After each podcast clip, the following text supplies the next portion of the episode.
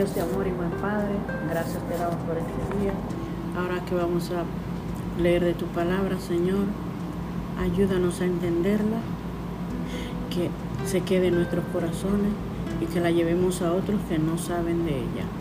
Por amor a Jesús, amén. Dios lo bendiga. Gracias por acompañarme en este audio de bendiciones. Bienvenidos todos. Para miércoles 24 de agosto de 2022, lección 9. Un testimonio convincente. En el libro de los hechos, la alabanza tuvo un efecto asombroso sobre quienes la escucharon. Lee Hecho 16 al 16 al 34.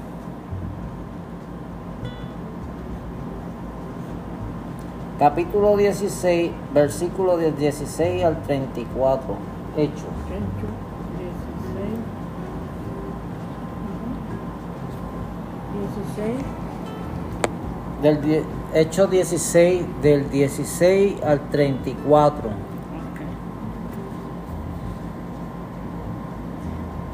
Dice así, aconteció que mientras íbamos a la oración, nos salió al encuentro una muchacha que tenía espíritu de adivinación, la cual daba gran ganancia a sus amos adivinando.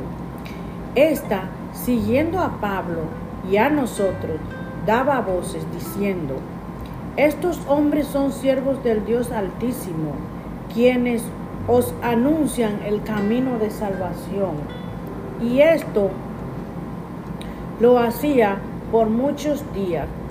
Mas, desagradando a Pablo, éste se volvió y dijo al Espíritu, te mando en el nombre de Jesucristo que salgas de ella. Y salió en aquella misma hora. Pero viendo sus amos que había salido la esperanza de su ganancia, prendieron a Pablo y a Silas y los trajeron al foro ante las autoridades. Y presentándolos a los magistrados dijeron, estos hombres, siendo judíos, alborotan nuestra ciudad y enseñan costumbres que no nos es lícito recibir ni hacer, pues somos romanos. Y se agolpó el pueblo contra ellos, y los magistrados, rasgándoles las ropas, ordenaron azotarles con varas. Después de haberles azotado mucho, los echaron en la cárcel, mandando al carcelero que los guardase con seguridad, el cual, recibido este mandato, los metió en el calabozo de más adentro y les aseguró los pies en el cepo. Pero a medianoche, orando Pablo y Silas, cantaban himnos a Dios y los presos los oían. Entonces sobrevino de repente un gran terremoto, de tal manera que los cimientos de la cárcel se sacudían y al instante se abrieron todas las puertas y las cadenas de todos se soltaron. Despertando el carcelero y viendo abiertas las puertas de la cárcel, sacó la espada y se iba a matar, pensando que los presos habían huido. Mas Pablo clamó a gran voz diciendo, no te hagas ningún mal, pues todos estamos aquí. Él entonces, pidiendo luz, se precipitó adentro y temblando se postró a los pies de Pablo y de Silas. Aquí vemos que ellos cantaron a voces sin instrumento de piano, ni guitarra, ni ningún instrumento, ni ninguna pista que se usa hoy en día en las iglesias.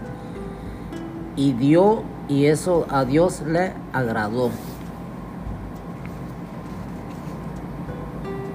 Después de, de quitarles la ropa y golpearlo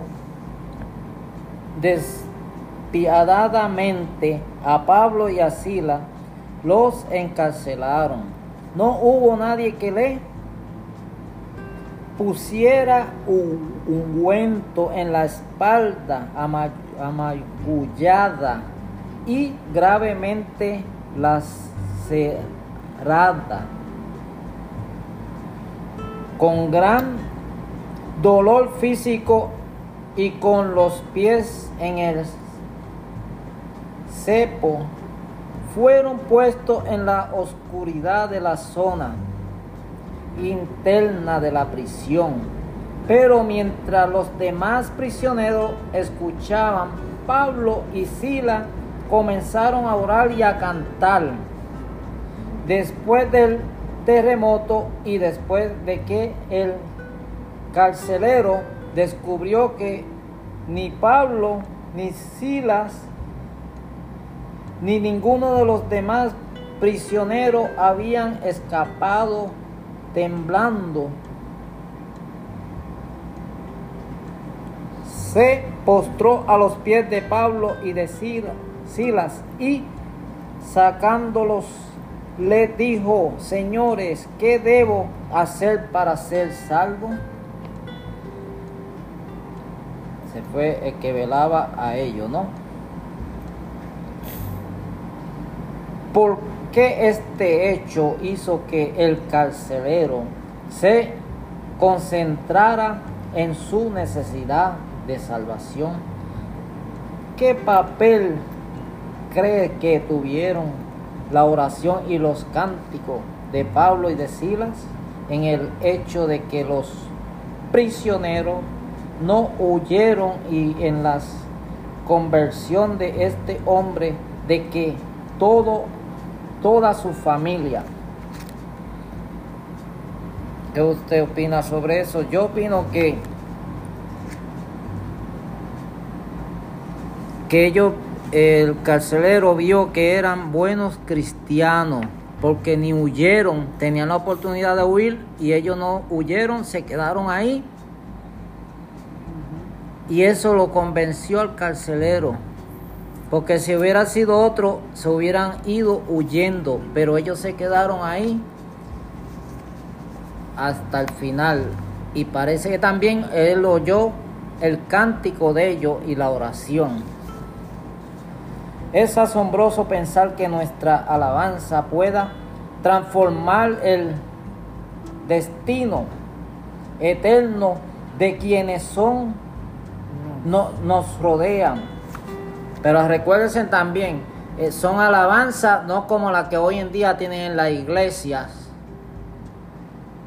Son alabanzas que llegan al oído de Dios.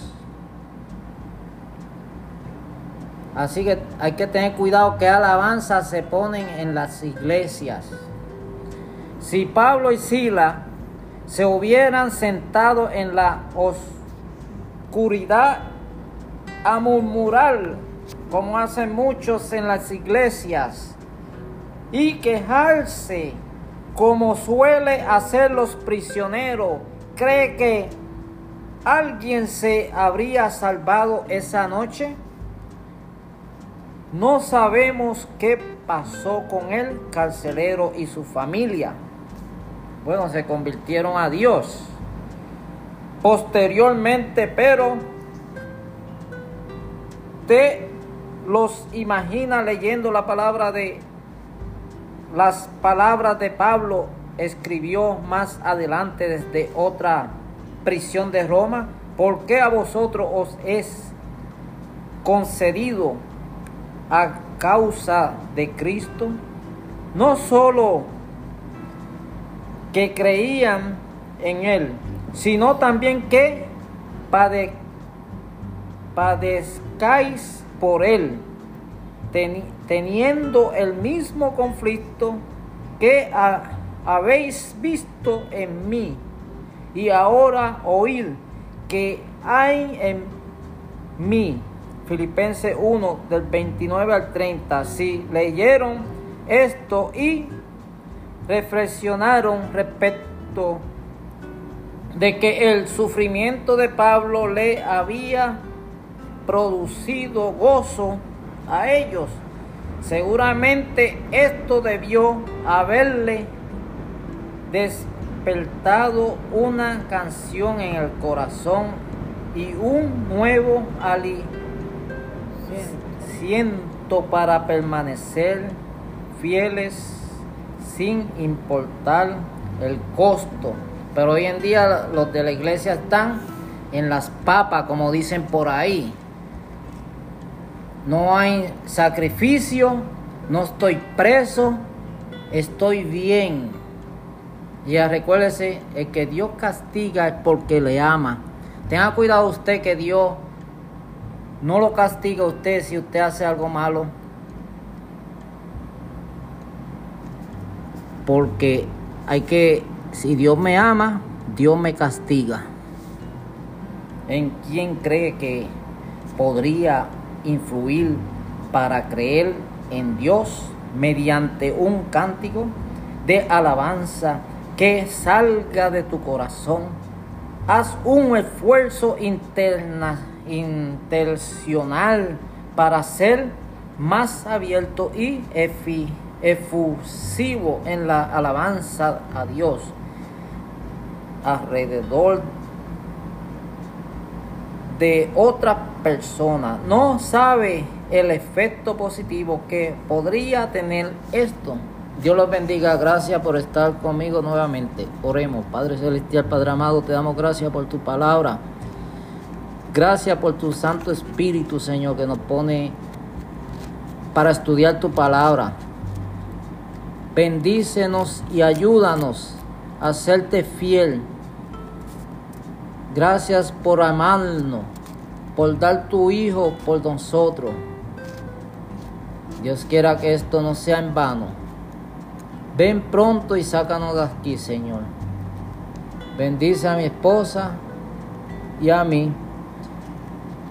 Y que sigamos estudiando tu palabra por Cristo Jesús. Amén. Dios los bendiga.